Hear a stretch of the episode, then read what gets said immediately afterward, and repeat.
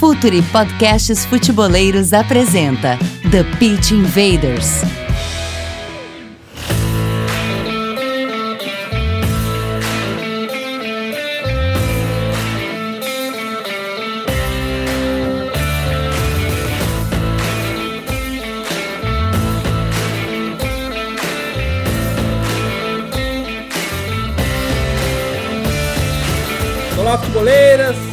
Futeboleiros! Futuri Podcasts apresenta The Pitch Invaders, episódio 205. Sempre me espanto com esses números. Sempre falando de maneira profunda e séria sobre o jogo. Meu nome é Eduardo Dias, vocês já sabem. Estamos no ar em mais uma invasão futeboleira e agora a gente já vai direto para conexão, conexão com Gabriel Correia, nosso head de conteúdo. Dale, Gabriel. Tudo bem, Eduardo? Obrigado mais um convite, mais um, um, episódio de que promete. Sim, a gente tem conversado com muitas pessoas que estão nesse meio do futebol, os caras que estão lá nesse dia a dia, os caras que estão enfrentando os leões, né? Então, começa de um episódio muito legal para a gente falar um pouco sobre esse dia a dia, trabalho, é, pouco tempo de treino, implementar ideias e eu até conversava esses tempos com, com um amigo Bruno Vitor, que já participou com a gente. Imagina um calendário de um mês, tu tem 10 dias de treino às vezes. Mas enfim, vamos falar sobre isso no episódio de hoje a conversa promete. E o nosso convidado, nosso invader convidado de hoje, é um cara que já foi citado. Se a gente tivesse um, um search de áudio aqui, a gente ia poder voltar lá atrás. Rafa Rezende, quando esteve aqui com a gente do Sport TV, falou bastante dele. Coutinho também falou bastante dele. Então é um cara que a gente há muito tempo já está de olho. Que bom que ele está aqui hoje. Futeboleiras, futeboleiros, Eduardo Barroca, técnico de futebol. Seja bem-vindo ao Futre, seja bem-vindo ao TPI Barroca. Muito obrigado, estou muito feliz de poder estar tá dividindo conhecimento com vocês. Eu sou um consumidor nato aí da plataforma de vocês. Todo dia de manhã, quando eu estou fazendo a minha caminhada, eu estou escolhendo sempre alguém para ouvir, para aprender. E vai ser um prazer aí ter essa oportunidade junto com vocês. Que demais, que honra esse teu depoimento. Então, invaders, vamos invadir o playbook de Eduardo Barroca.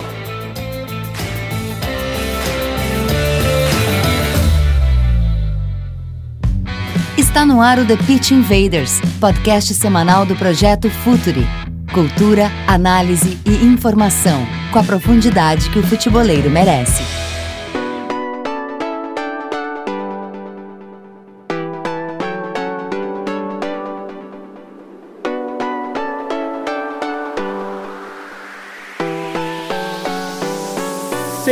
Começamos pelo contexto, já virou meme, já virou sticker do WhatsApp, é o contexto que, que segura toda a nossa conversa, porque afinal de contas a gente precisa contextualizar tudo para poder analisar com mais acurácia para a gente saber sobre o que estamos falando.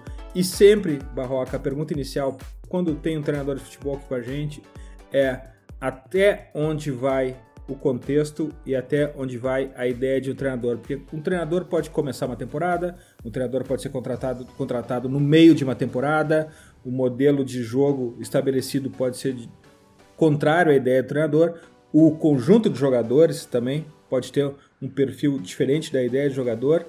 Então, onde que se divide isso?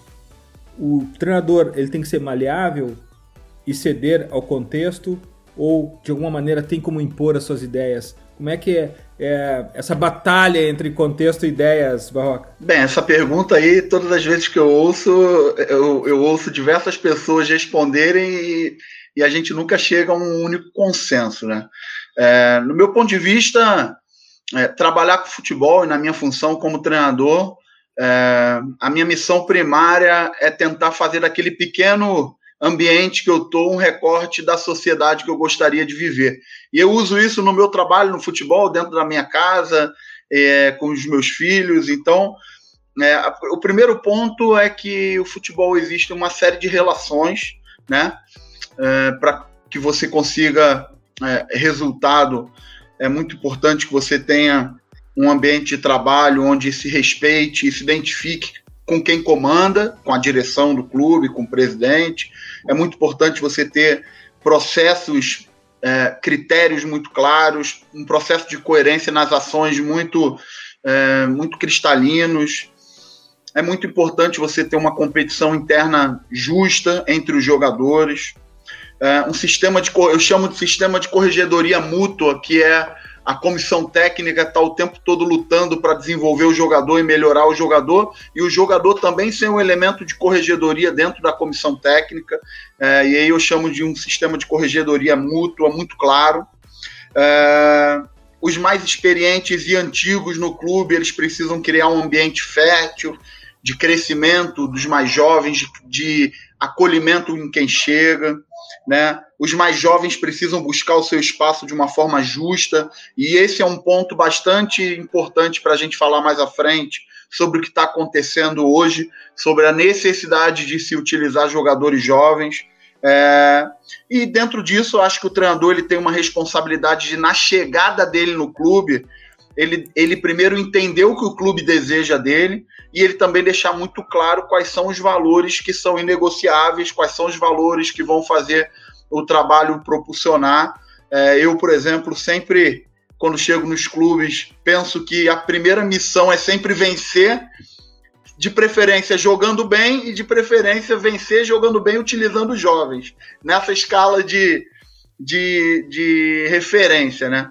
É, então, assim, eu posso dar exemplos é, muito claros. Por exemplo, quando eu cheguei em 2019 no Botafogo para assumir o meu primeiro clube profissional, eu de forma alguma queria ensinar o Diego Souza a fazer gol, ensinar o Gatito a defender, ensinar o, o Carly a sair jogando, ou o Cícero a fazer um gol de cabeça. Na verdade, o, o, objetivo primário ali era unificar uma forma de pensar futebol naquele clube, naquele momento, com aquele grupo de jogadores. Né? E aí é algo realmente muito complexo, mas essa pergunta que vocês fazem no início, ela é sempre muito difícil de se encontrar um, uma resposta uniforme. Barroca, vamos começar pelo começo.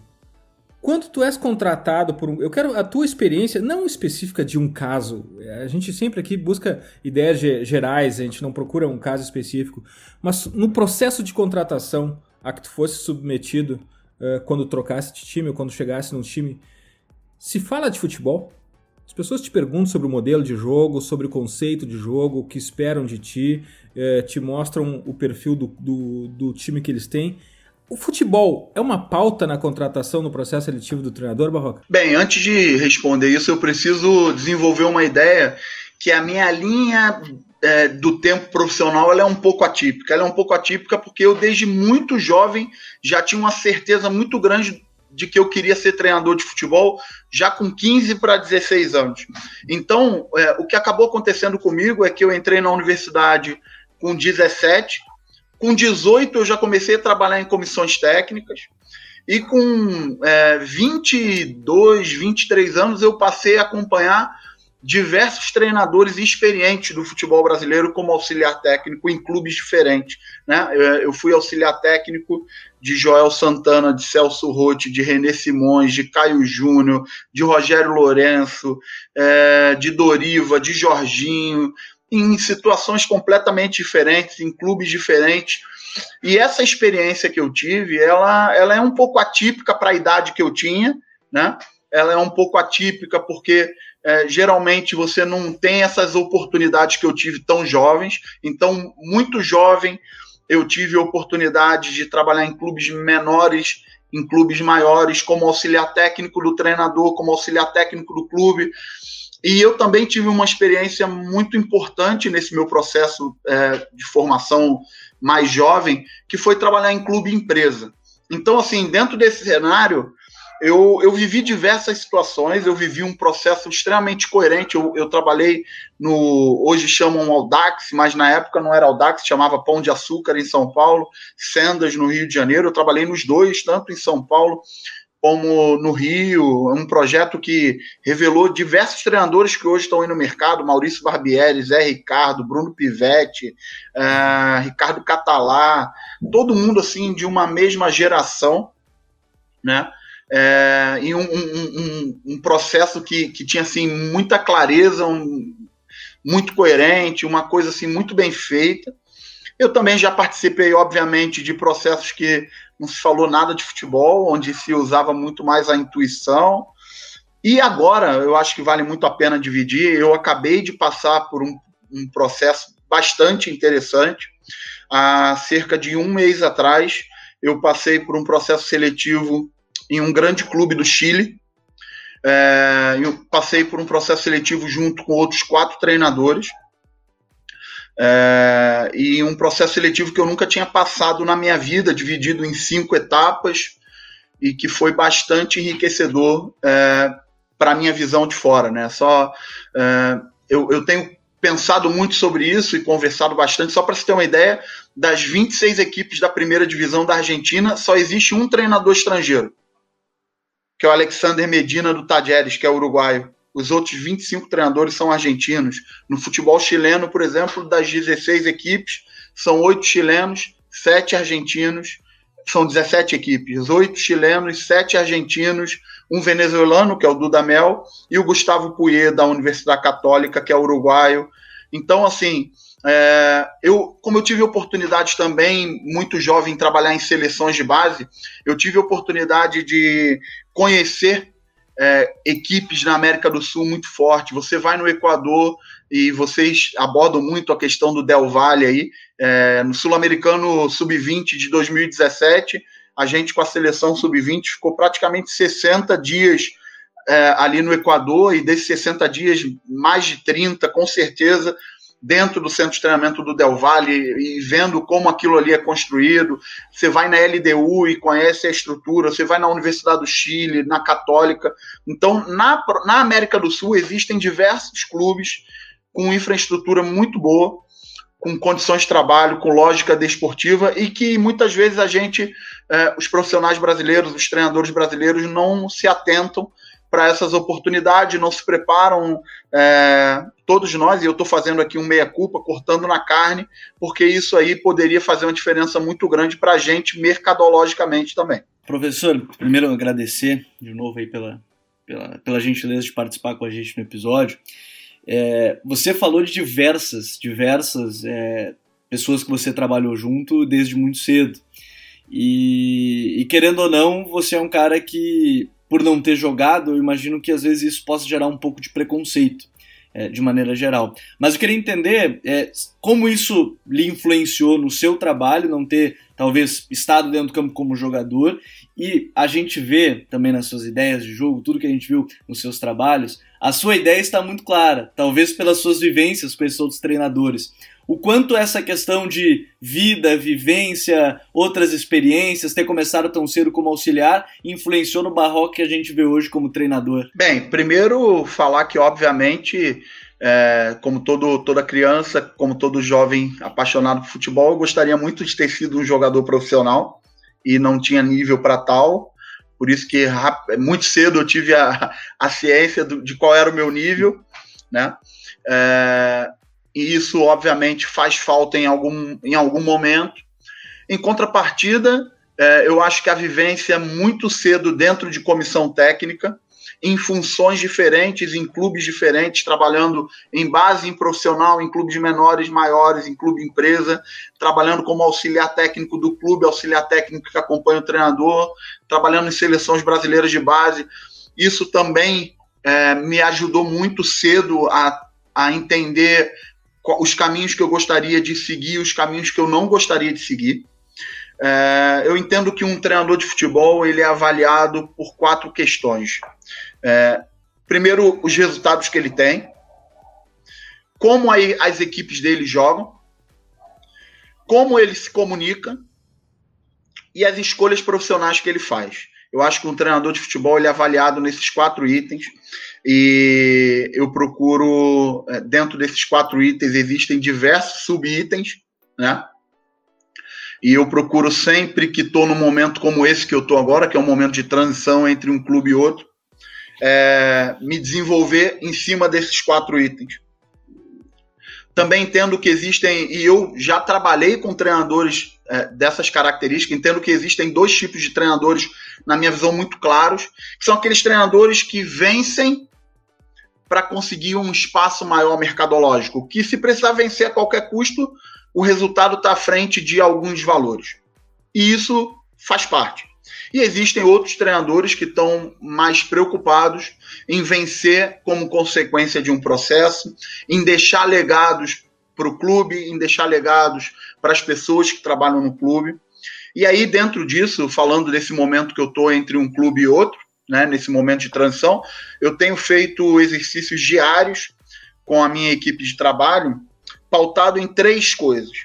É, primeiro, análise e é, organização de tudo que a gente fez na nossa última temporada. Então, olhando todos os treinamentos, olhando todas as decisões, olhando todos os jogadores que trabalharam com a gente, as nossas escolhas, é, fazendo realmente um, um, uma depuração grande de tudo aquilo que a gente viveu na última temporada. A segunda parte, que para mim é muito importante, para minha forma de pensar futebol e vida, é o feedback dos clubes que a gente passou. Então, que tipo de sentimento o nosso trabalho deixou no clube, deixou nas pessoas que trabalham no clube, deixou nos jogadores, deixou nos membros de comissão técnica, deixou na direção do clube, que tipo de sentimento. É, e, e a gente tem pego o feedback nessa segunda parte. E a terceira parte que é a busca de referência externa, é a busca de conhecimento novo, é a busca de é, coisas diferentes a fazer para frente, né? e que a gente só consegue mergulhar de cabeça nisso realmente quando a gente está nesse momento, porque quando a gente está envolvido em um clube, dificilmente você consegue desviar foco. Então, é, nesse momento que eu estou vivendo agora, é um momento de aprofundar bastante esses três pontos para que num, é, à frente a gente consiga agregar outros valores ao trabalho. Eu vou aproveitar, porque tem uma situação muito legal que dá para colocar, professor Barroco, que é justamente uh, a parte que você falou, todo mundo quer ganhar, ponto, né? Todo mundo vai querer ganhar, mas existem as formas que cada um quer ganhar. Mas quando a gente fala dos jogadores, também todos querem ganhar, mas imagino que uns podem, enfim, ser convencidos mais fáceis de uma forma e outros querem ganhar. Talvez aquela veia competitiva, assim, seja fique acima de, de qualquer coisa. Isso dificulta um pouco mais, por exemplo, para você passar uma ideia de, ó, podemos vencer assim.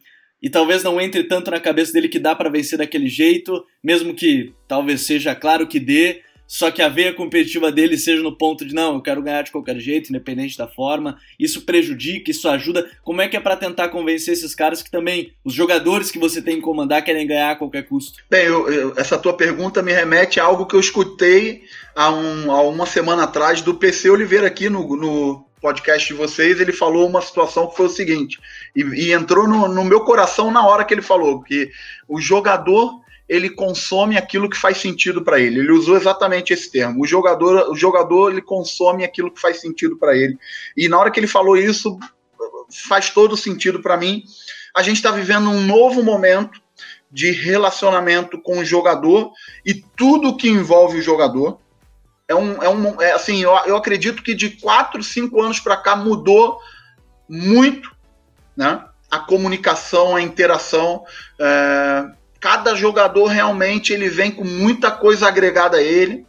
É como se fosse realmente cada elemento uma empresa e que você precisa se relacionar, você precisa entender a órbita, você precisa é, entrar na individualidade do jogador. Eu, particularmente, tenho muito interesse é, com todos os meus jogadores de conhecer o passado deles, de saber quem foi o melhor treinador na opinião deles, de saber é, onde eles se sentiram melhor jogando, em qual momento, qual foi o melhor momento deles. Procuro entender, faço isso individualmente sempre que chego nos clubes, entender como é que é o momento presente do jogador, como é que está o momento dele no clube, se ele está prestigiado com o externo, se ele está fragilizado por algum problema particular. E procuro é, também ter do jogador aquilo que ele visualiza do futuro dele, das perspectivas para ele, para que eu também, como treinador, possa atender isso de alguma forma. Né? E, e, eu uso sempre um triângulo é, para fazer essa referência com o jogador, que é o seguinte: imagine um triângulo onde a base desse triângulo eu chamo de zona de segurança. O que, que é a zona de segurança? É uma zona onde eu entendo que é uma responsabilidade muito maior do clube, da instituição com esse jogador quando ele chega, que é o jogador saber ter a segurança que ele vai ter o salário dele, é saber que ele tem uma estrutura digna para ele trabalhar e desenvolver o trabalho dele, é saber que a família dele está bem acomodada, está bem adaptada. Eu chamo isso de zona de segurança. A parte do meio do triângulo eu, é uma responsabilidade mais do treinador e do corpo técnico, que é onde eu chamo de zona de confiança, que é como a equipe treina, se os treinos fazem sentido para o jogador, se existe competitividade, se o treino tem conexão com aquilo que o treinador está pedindo no jogo, é, se a forma de jogar é uma forma que o jogador se sente confortável com ela, se sente crescendo, se ele entende que jogando daquela forma ele vai é, se desenvolver, ele vai para voos mais altos é, o feedback que o treinador dá àquele jogador no momento que as coisas não andam bem, nos momentos que as coisas andam bem, se ele faz isso individualmente, coletivamente, se ele faz isso de forma setorial. E o, o topo desse triângulo, que é a parte mais importante, eu chamo de zona de criatividade. E a zona de criatividade do jogador, ela só está aflorada se a zona de segurança estiver muito boa, se a zona de confiança do treinador também tiver muito boa relacionada a ele, naturalmente a zona de criatividade é aquele jogador que ele joga bem sempre, sem fazer. Parece que ele não está fazendo força. Dá um exemplo aqui prático. O Messi naquele time do, do Guardiola, ele jogava sem fazer força nenhuma. Parecia que ele estava jogando contra o meu filho de dois anos. A gente está vendo agora o Neymar jogar no Paris Saint-Germain. Ele já está adaptado, ele já está muito tempo no clube. Parece que ele joga sem fazer força. Então, provavelmente, nesse, nesse triângulo aí, ele deve estar num processo bem equilibrado, e aí a zona de criatividade, o talento do jogador, ele flui naturalmente. Então, é um. Eu, eu particularmente acredito muito nesse processo, tento seguir sempre quando chego no, nos clubes onde eu trabalho, para que eu consiga tirar o melhor de cada jogador. Barroca, o futebol brasileiro, ele vive, parece que em ondas, né? Quando é um, um, técnico estrangeiro que ganha o campeonato, enche de técnico estrangeiro. Quando é um técnico veterano, todo mundo volta pro veterano. Quando é o auxiliar, todo mundo troca seu técnico por um auxiliar. E agora a gente está na onda de não tem a ver com técnicos, de certa maneira, mas do jogador jovem, do jogador da base. Todo mundo que é jogador da base em campo. E a gente tem notado aqui no Futuri Pro, nosso departamento de mercado, que o preço dos jogadores jovens de até 3 mil minutos no profissional cresceu muito. Só que as pessoas estão esquecendo um pouco do tutor desses jogadores jovens. Aquele jogador veterano dentro do vestiário que conduz esse jogador jovem. Qual a importância desses tutores, desses jogadores dos Serial Champions, que o Mourinho chama, na, na formação desses jogadores, Barroca? Primeiro que existe uma necessidade comercial hoje muito grande de se utilizar o jovem jogador. Né? Existe também é, um, um novo momento de comunicação de fora para dentro para os clubes, pressionando para que o, o, jogador da base sempre tenha mais espaço. E isso antigamente era feito pela imprensa de uma forma geral. Hoje existem os elementos que é muito importante se pensar dessa forma e que é um elemento novo e que a gente precisa estudar muito sobre esse fenômeno, que são os influenciadores digitais específicos dos, dos clubes. Muitas vezes, em determinados clubes, esses influenciadores digitais do próprio clube, eles, eles têm uma força maior do que a própria é, imprensa de massa, né? É, é muito importante que se crie um ambiente para que esse jogador jovem ele tenha a possibilidade de jogar no futebol profissional e que ele tenha espaço para oscilar e que muitas vezes isso não é criado, né? É, eu posso dar diversos exemplos. Em 2016, eu era treinador do sub-20 do Botafogo, nós fomos campeões brasileiros sub-20. Isso foi de outubro para novembro de outubro para novembro. E 2016 o Botafogo no profissional fez um ano espetacular com Jair Ventura, é, levando a equipe para a Libertadores. Da equipe que iniciou a partida final do Campeonato Brasileiro Sub-20 contra o Corinthians, dos 11 titulares, apenas um jogador não teve oportunidade no futebol profissional. Ou seja, aquela, a, aquele processo de ter vencido um campeonato brasileiro propulsionou a equipe toda para o futebol profissional. A gente pode pegar algumas referências, e eu faço isso porque eu tenho estudado bastante sobre jovens jogadores também. É, a gente tem aí recentemente é, jogadores de 2003, por exemplo, jogando na equipe profissional. A gente vê o Rodrigo Varanda do Corinthians, o Kaique do Fluminense, a gente vê o Bruno Gonçalves do, do Bragantino, a gente vê o Stênio do Cruzeiro, a gente vê o Everton do Cruzeiro, o Miguel do Fluminense. Aí a gente vai para 2004, jogadores mais jovens. A gente vê aí o Sávio do Atlético Mineiro, a gente vê Matheus Nascimento, a gente vê, nossa, o Biro, que está surgindo aí no Corinthians, o Kaique do, do, do Santos, zagueiro, que está jogando aí como protagonista, enfim. Se a gente for pegar o histórico, primeiro que o jogador jovem, é, hoje, quando sobe profissional, a maioria deles, atacantes de lado, atacantes de referência, meias ou laterais que tem como sua origem meias, como é o caso, por exemplo, de Calegari, que é um jogador que jogou na base o tempo todo de meia e desceu para lateral. Pouquíssimos jogadores, zagueiros jovens, tendo oportunidade. As exceções hoje, Kaique do, do Santos e, e o Thiago, que hoje está jogando na Chapecoense, que é um zagueiro 2004 que o Humberto colocou para jogar titular agora jovem. Por que isso? Porque a tolerância com o erro para quem joga na parte defensiva, ela é muito menor do que quem joga na parte ofensiva. Então isso é uma tendência, é muito importante, eu procuro estudar bastante esse fenômeno. É, e também é muito importante que o jovem jogador ele entenda que é, o espaço dele precisa ser conquistado com mérito e não porque o clube tem a necessidade de utilizar o jovem jogador. Isso é, é, um, é muito perigoso, porque em alguns momentos eu tenho percebido jovens jogadores querendo seu espaço sem antes é, lutar por aquilo, porque eles percebem tranquilamente a necessidade comercial do clube e eles acabam é, buscando esse espaço ou tendo esse espaço sem um merecimento adequado. E, obviamente, isso aí quebra qualquer ciclo de lógica desportiva. O, o ciclo básico de lógica desportiva é onde os jogadores tenham a competição entre eles de forma justa e o jovem pode até jogar na frente do mais experiente sem problema nenhum, desde que isso seja conquistado com mérito, desde que ele entregue mais resultado do que o jogador experiente. Isso aí faz parte do processo, mas não que os jogadores percebam que está jogando um jogador jovem porque ele é jovem, porque ele é da base, porque ele é da casa. Isso é muito perigoso para um quebra a homeostase interna dos jogadores de uma forma que depois é muito difícil reconectar.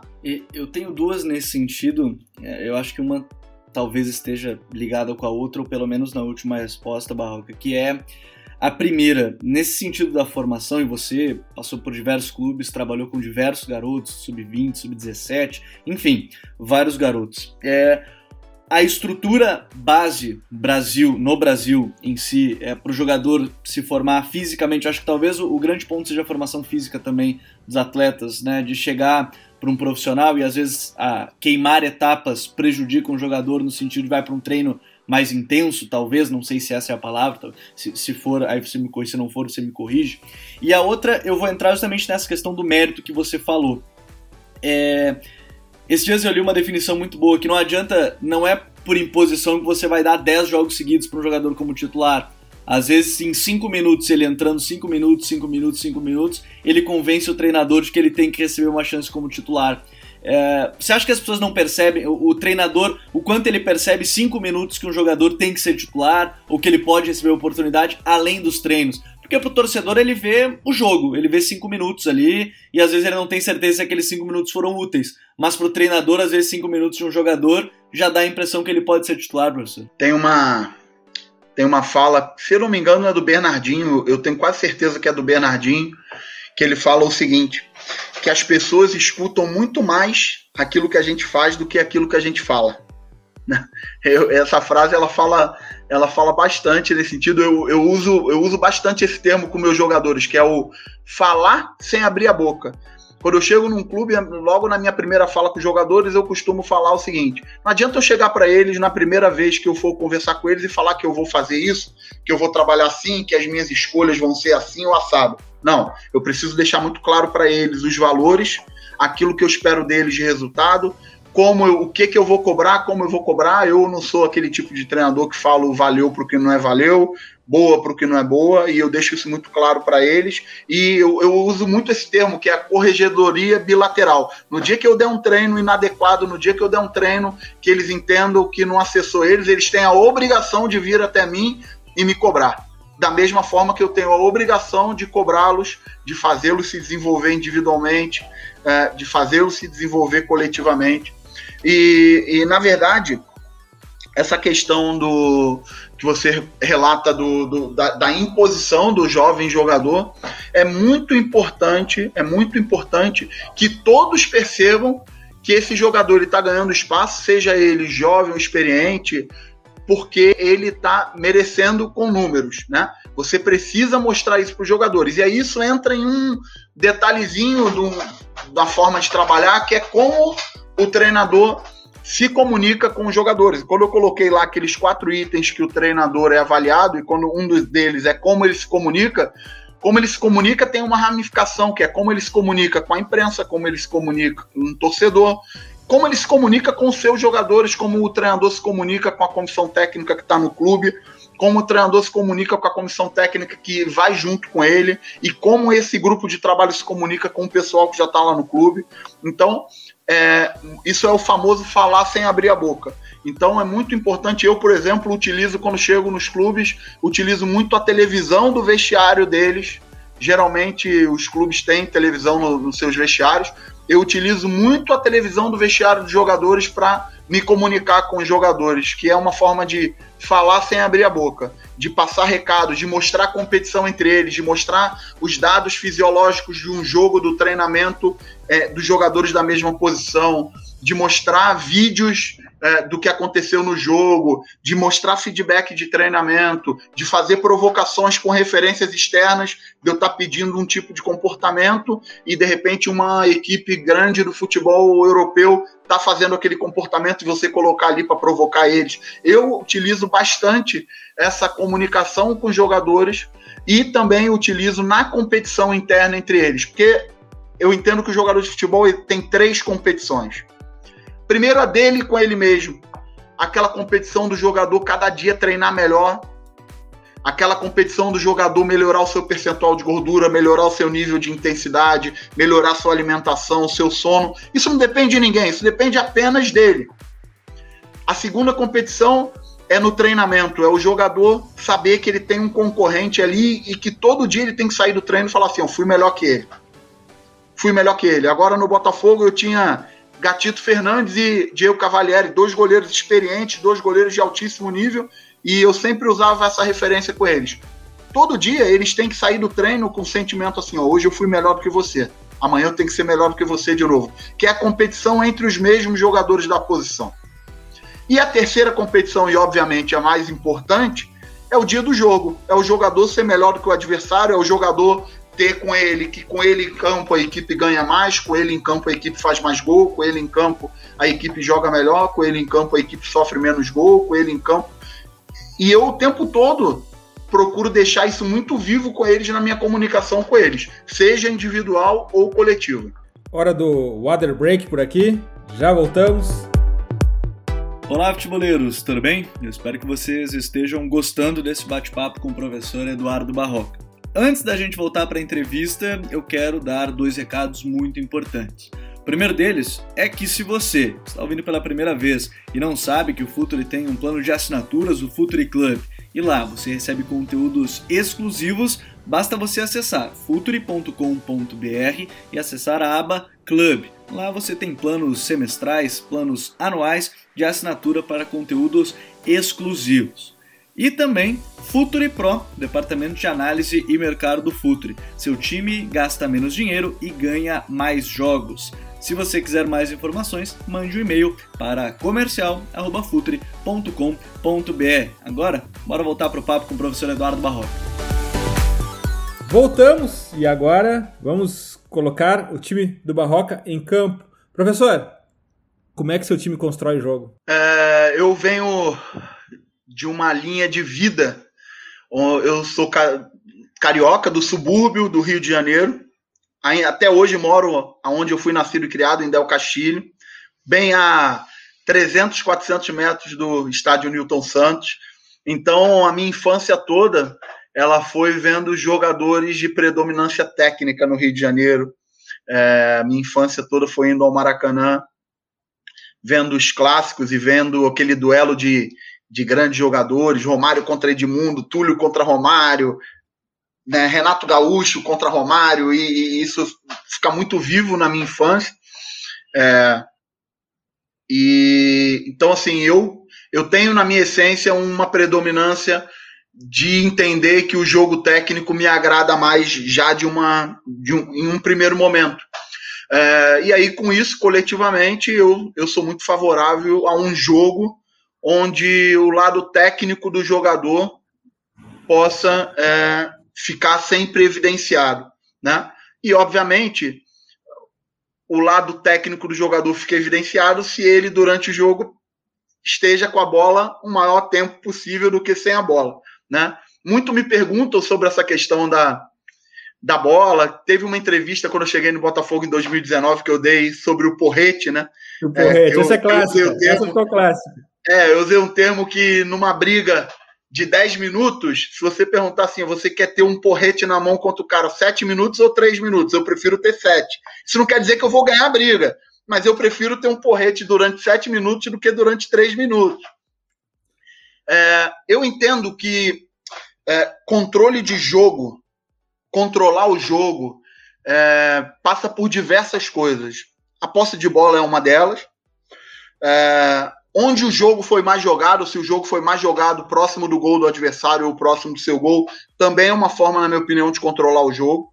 O espaço, é, né, professor? Os indicativos de definição de jogo, número de finalizações, número de cruzamentos, número de escanteios, número de faltas laterais. Obviamente, se num jogo eu tenho 10 escanteios e o adversário tem dois, na minha cabeça eu estou mais próximo de ganhar o jogo. E eu sempre entendo que é, se eu jogo bem, se eu jogo melhor do que o meu adversário, se eu me imponho diante do adversário, na minha cabeça eu estou sempre mais próximo de vencer a partida, né?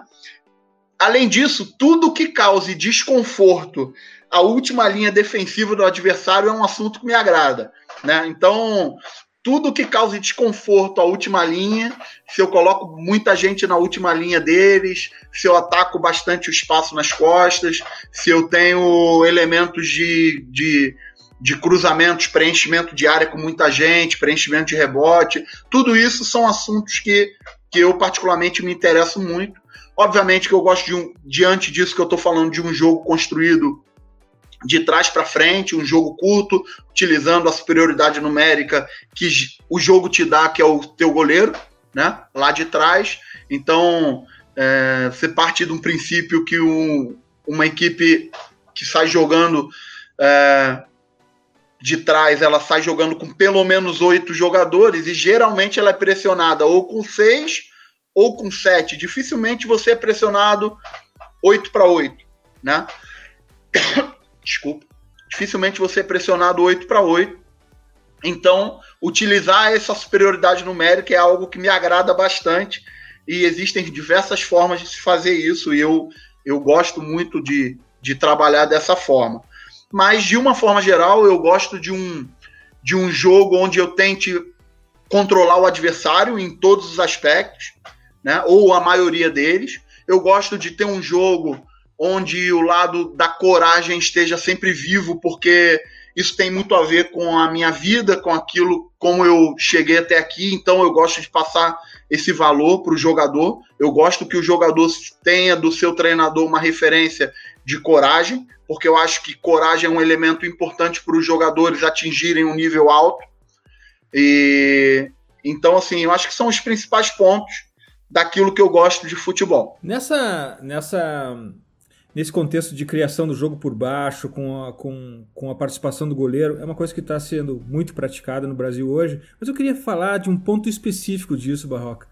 O volante que recebe essa bola, geralmente ele está de, de frente para o seu próprio gol e está de costas para o campo contrário. E isso tem sido um ponto frágil de toda essa construção em muitos e muitos lances que a gente tem visto no campeonato, uh, no, enfim, viu no campeonato brasileiro, agora nos campeonatos regionais e, Libertadores, enfim. Uh, esse é um ponto delicado dessa saída por trás, né? Porque no momento que se porta de costa, e aí a gente mencionou um ponto antes em off aqui sobre o, o, o, giro do pescoço dos jogadores, eles escanearem o jogo antes. Essa é uma questão que tem que ficar muito atento, o Barroca, nessa saída, a postura corporal do volante que vem ajudar na construção lá embaixo? Sim, é um, é um ponto bastante importante. É, não só as ações é, de técnica de tática individual, é, de posicionamento corporal, de, de movimento, se você está pressionado ou não para receber essa bola, se você está trazendo, recebendo, se você está pressionado e mesmo assim você desce para trazer um, um jogador para que esse passe não entre e você entre numa casa à frente, que eu chamo de pula um, que é você descer marcado para que essa bola entre numa linha à frente e você seja um terceiro homem para receber essa bola na parede.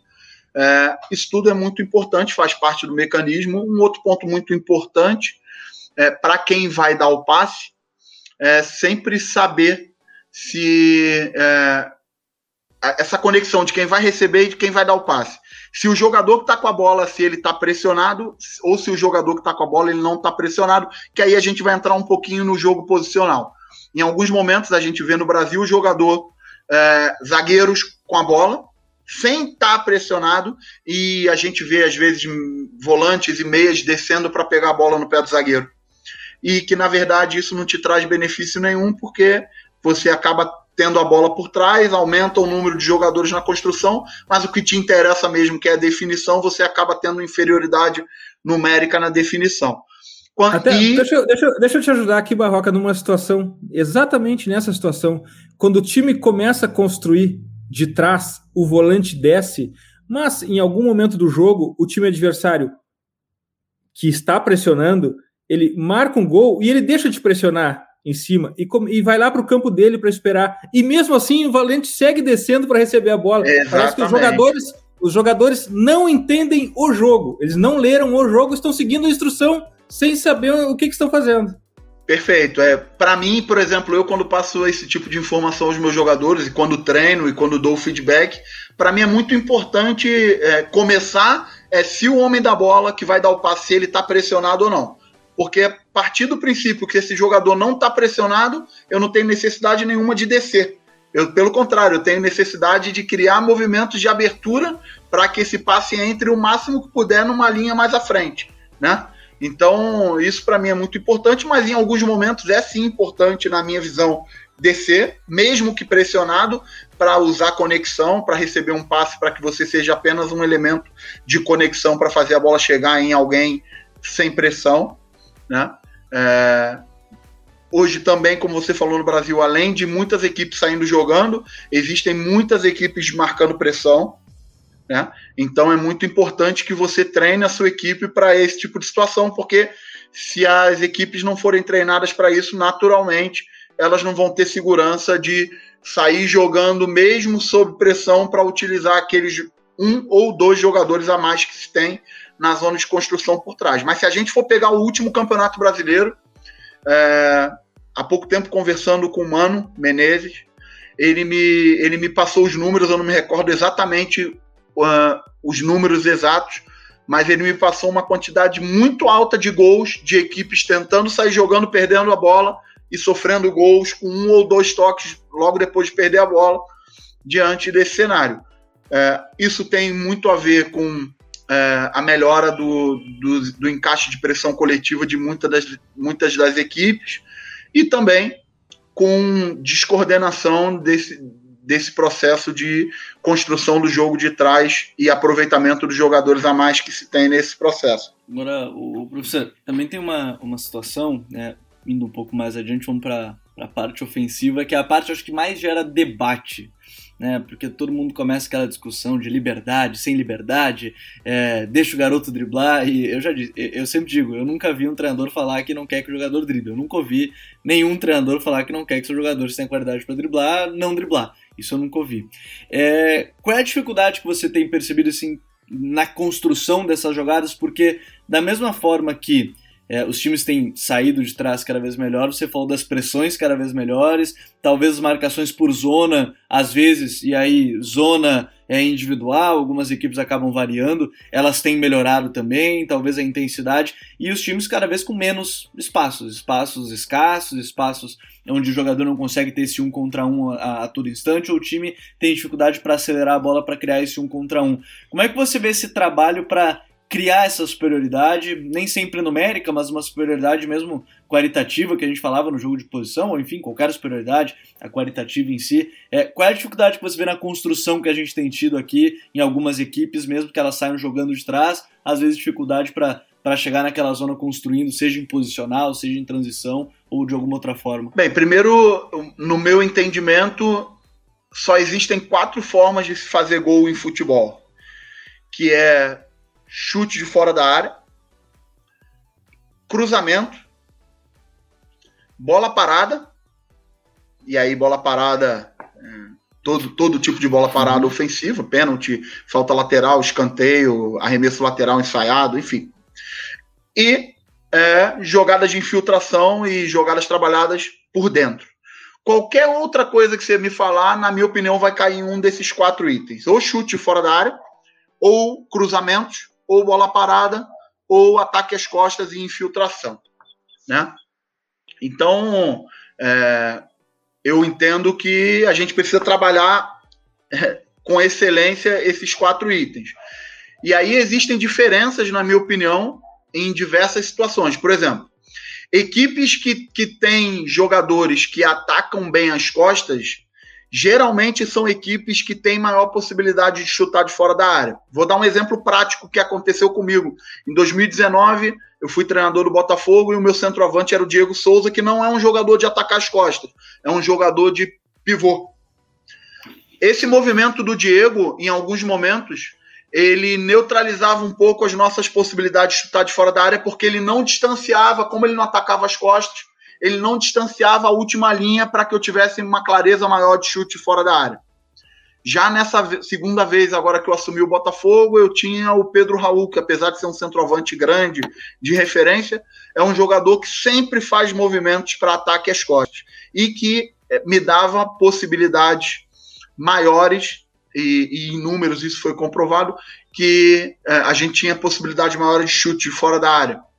É, no Coritiba, quando fui treinador, eu tinha dois centroavantes de ataque às costas, que era o Sassá e o Igor Jesus. Então, tendo dois jogadores de ataque às costas, naturalmente eu tinha maior possibilidade de chutar de fora. Se a gente for na questão dos cruzamentos, também existem diferenças. Vou dar o exemplo do Diego. O Diego Souza é um jogador que tem um altíssimo índice de gols e aproveitamento em cruzamentos na marca do pênalti, que a gente costuma chamar daquela bola cavada lenta, onde ele vem de trás e se impõe na cabeça. Existem centroavantes que não são jogadores desse tipo de bola. O Fred é um jogador, por exemplo, jogador que, que eu trabalhei também, que também é dessa característica. Mas existem centroavantes que são centroavantes de ataque a espaço. Ou seja, na hora que a sua equipe vai cruzar na área, são jogadores que vão fazer gol de primeiro pau porque antecipam bem o espaço de primeiro pau.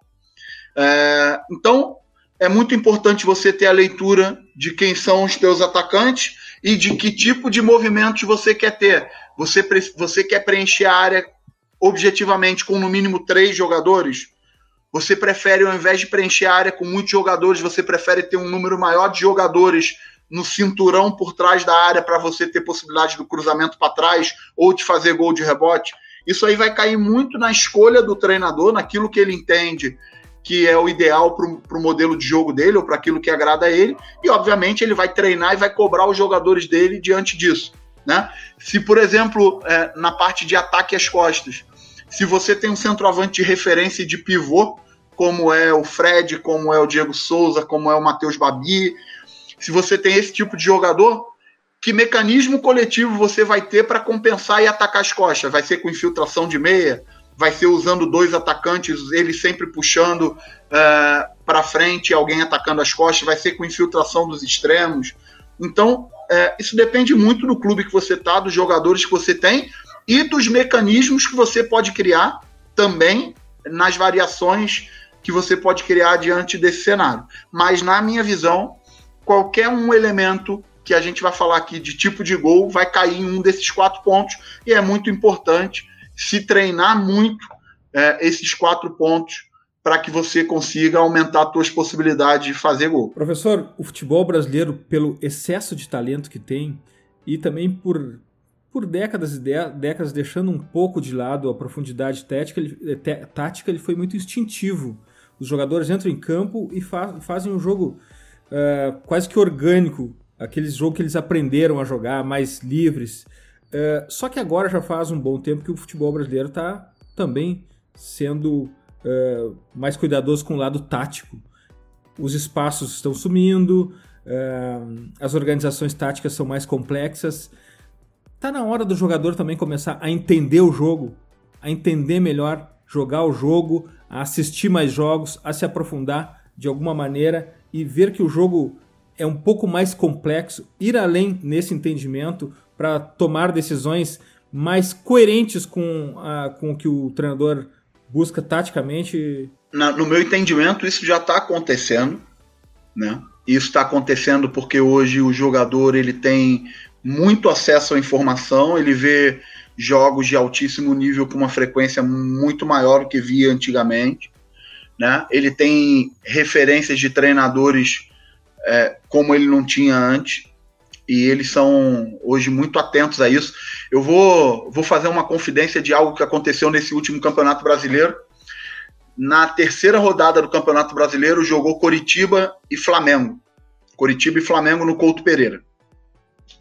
É, a, o Coritiba começou o jogo bem e depois da metade do primeiro tempo para lá o Flamengo é, foi melhor e o Flamengo fez 1 a 0 gol do Arrascaeta e fomos para o intervalo perdendo de 1 a 0 eu era o treinador do Coritiba.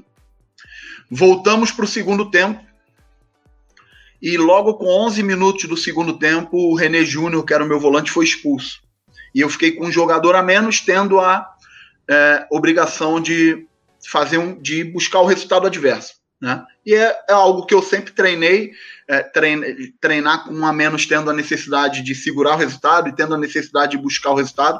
E aí, naquela ocasião, é, eu fiz duas substituições e ao invés de fazer duas linhas de quatro com um jogador na frente, eu passei a jogar num 4-3-2. Eu fechei o canal central eu não queria ter só um jogador na frente, então eu coloquei o Neilton com o Sassá na frente e fiz um balanço, fiz uma linha de três por trás dos dois para fazer um balanço da largura do campo com três jogadores. Correr esse risco para que eu tivesse dois jogadores na frente uma possibilidade maior de agredir o Flamengo. Durante uns 10 minutos do segundo tempo, a gente mesmo com a menos, a gente começou a criar incômodo ao Flamengo, criamos diversas chances de gol. E aí, dentro desse cenário, saiu uma bola pela linha de fundo. O Rodrigo Caio tinha tentado achar um passe por dentro. A gente fez um contra-ataque e finalizou. E aí, o Felipe Luiz na minha frente, na minha frente, sem ninguém falar nada para ele. O treinador do Flamengo era o Domenech Torren. O Felipe Luiz falou o seguinte: tá, tá, estádio vazio, falou, falou o seguinte. É, pessoal, peraí, vamos raciocinar aqui. Os caras estão num 4-3-2 eles estão no 4-3-2. Então a gente não precisa jogar por dentro, a gente tem que jogar por fora, porque eles estão com três jogadores para cobrir a largura do campo. Ou seja, ninguém falou nada com ele, ele fez a leitura que a gente estava no 4-3-2, ele comunicou, ele organizou a equipe dele e a partir daquele momento a gente não teve mais chance nenhuma. Ou seja, aquilo ali foi um grande indicativo para mim, né? Aquilo ali para mim foi um grande indicativo, uma grande lição que as coisas estão mudando um jogador teve a percepção e comunicou com os outros jogadores o que estava acontecendo, teve a leitura dele, e a partir daquele momento o Flamengo começou a jogar por fora, eu comecei a ter dificuldades de fazer o balanço com a minha linha de três e passei a não criar mais chance de gol. Que depoimento incrível esse. É legal. É, é, esse lado ruim dos estádios vazios traz alguma coisa de boa. A gente consegue pegar o áudio e esse foi um depoimento absolutamente incrível. E essa conversa está sensacional, mas agora é hora das nossas dicas futeboleiras. The Pitch Invaders apresenta Dicas Futeboleiras.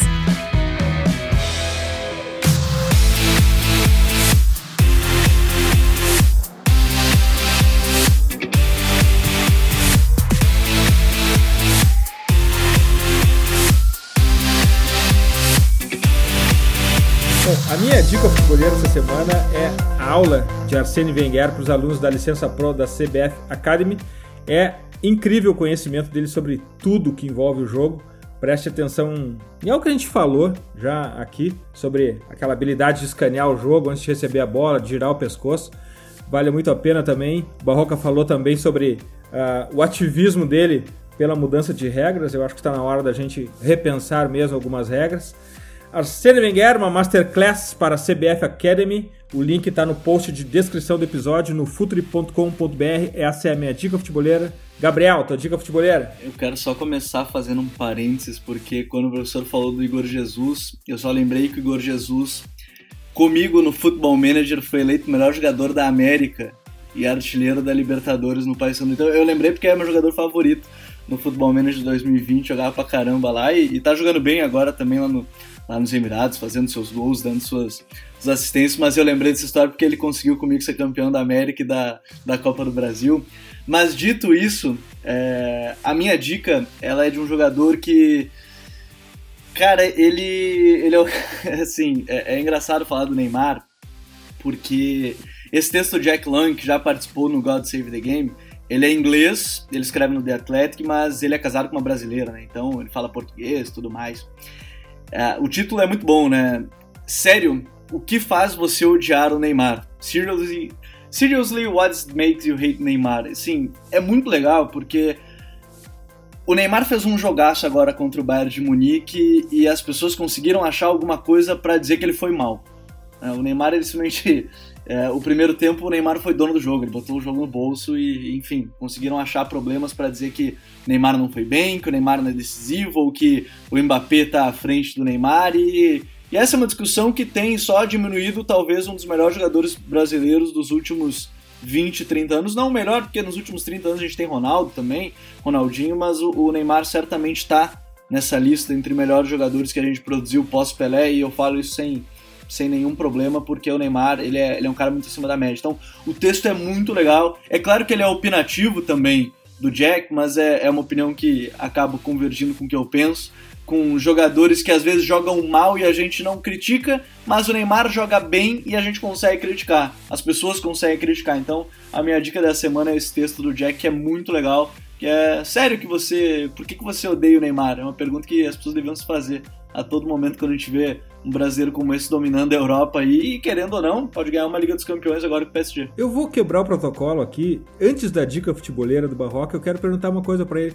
Barroca, busca alguma, alguma inspiração em algum game, futebol manager, FIFA, PES, ou mesmo em outros esportes, basquete, futebol americano? Tu consegue ter tempo de olhar para essas outras coisas para tentar uh, pescar alguma coisa lá? Eu, eu sou encantado e me aprofundo bastante porque tenho pessoas próximas que, que conhecem e, e procuro sempre estar conversando sobre é, o assunto. Eu sou encantado com voleibol feminino, não só pelo esporte, mas sou encantado com o processo.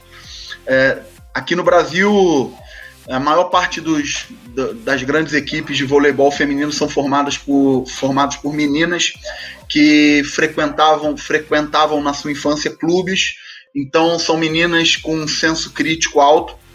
É, o universo feminino já tem a sua própria complexidade.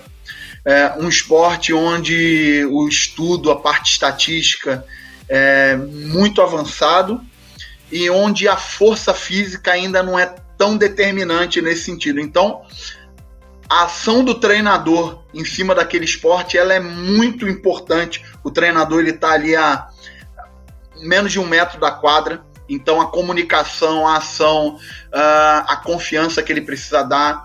É, eu sou encantado com o voleibol feminino porque entendo que ali existe uma riqueza muito grande de qualificação de relacionamento pelo universo feminino, pelo nível que as meninas costumam ter.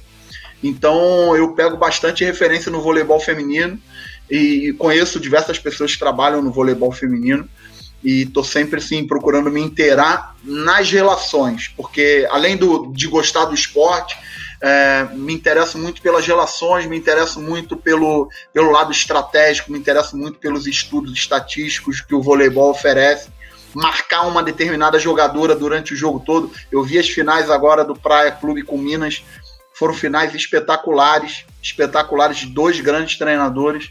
Eu, eu gosto bastante de, de ver o voleibol feminino. E a tua dica futeboleira, Barroca? Eu recebi, eu vou dar uma dica, eu recebi há pouco tempo, a coisa de 15 dias atrás, um livro do Wallace, zagueiro, foi zagueiro do Corinthians, do Flamengo, do Grêmio. Ele foi meu capitão lá no Vitória e ele mandou aqui para minha casa um presente, ele mandou um livro e eu tô, tô na metade desse livro e tô gostando muito. Que o, o nome do livro é Arriscando a Própria Pele, Assimetrias Ocultas no Cotidiano. É de Nassim Nicolas Tablet e, e eu tô gostando muito porque o livro fala ele começa falando que ninguém deve acreditar em um líder que não arriscaria sua própria pele para salvar a equipe. Ele começa falando isso e aí depois o livro tem uma, ele vai caminhando para para algumas outras questões que me tá me interessando bastante aqui. Foi um presente do Wallace Zagueiro. Eu até aproveito aqui para agradecer a ele. É um cara especial. Eu, eu tento sempre manter uma conexão com alguns jogadores e o Wallace é desses jogadores que que eu consegui ter uma conexão além do futebol, além da relação treinador-jogador, como eu consegui no Botafogo com Gatito, com Carly, no Coritiba com Rafael Lima, jogadores é, Rafinha, Wilson, goleiro, e, e, eu acho que isso aí é muito legal. E aí o Wallace mandou há 15 dias atrás esse presente para mim aqui eu tô degustando. É um autor que eu gosto muito, é o mesmo autor de Antifrágil e a Lógica do Cisne Negro. Então, então eu vou atrás desse livro também, que eu não li. Barroca, muitíssimo obrigado. Foi um imenso prazer pra gente. A gente vai aqui, como a gente faz com outros convidados, seguir, te, te seguir e seguir torcendo por ti. E o futebol precisa de ti, precisa do teu conhecimento. Foi muito legal essa nossa conversa, obrigado. Tu é um invader agora, faz parte do nosso time Futuri. E que bom que tá aqui com a gente. Obrigado, Barroca. Eu que agradeço aí, foi muito legal. Eu sou, como falei lá no início, eu sou um consumidor aí do trabalho de vocês. É, procuro todos os dias escutar um pouquinho para ampliar minhas referências. Vocês têm feito um trabalho espetacular, trabalho profundo, um trabalho de reflexão e é algo que eu particularmente me identifico muito para melhorar o meu trabalho e poder contribuir de alguma forma é, tendo as minhas oportunidades com o futebol brasileiro, que é uma das minhas missões. Invaders, graças por estarmos juntos em mais STPI. Futeboleiras, futeboleiros, nós somos o Futuri e temos um convite para vocês. Pense o jogo. Abraço e até a próxima invasão, The Pit Invaders.